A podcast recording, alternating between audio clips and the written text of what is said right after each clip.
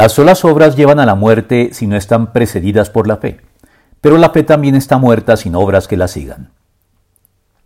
Un aspecto adicional en relación con las buenas obras y su legítimo lugar en el marco de la fe para confirmar su autenticidad es también la manera en que las buenas obras demuestran que nuestra fe es una fe viva. Así lo plantea en este sentido la epístola de Santiago. Hermanos míos, ¿de qué le sirve a uno alegar que tiene fe si no tiene obras? ¿Acaso podrá salvarlo esa fe? Así también la fe por sí sola, si no tiene obras, está muerta. Santiago 2.14 y 17.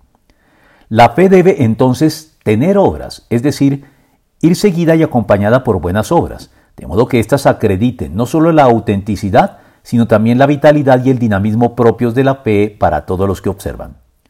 Así pues, en el tándem constituido por la fe y las obras, cualquiera de las dos considerada de manera independiente y aislada conduce a la muerte, ya sea la fe sin señalada aquí por Santiago, o las obras sin fe a las que el inspirado autor de la epístola a los hebreos también se refirió de este modo. Si esto es así, cuánto más la sangre de Cristo, quien por medio del Espíritu Eterno se ofreció sin mancha a Dios, purificará nuestra conciencia de las obras que conducen a la muerte, a fin de que sirvamos al Dios viviente.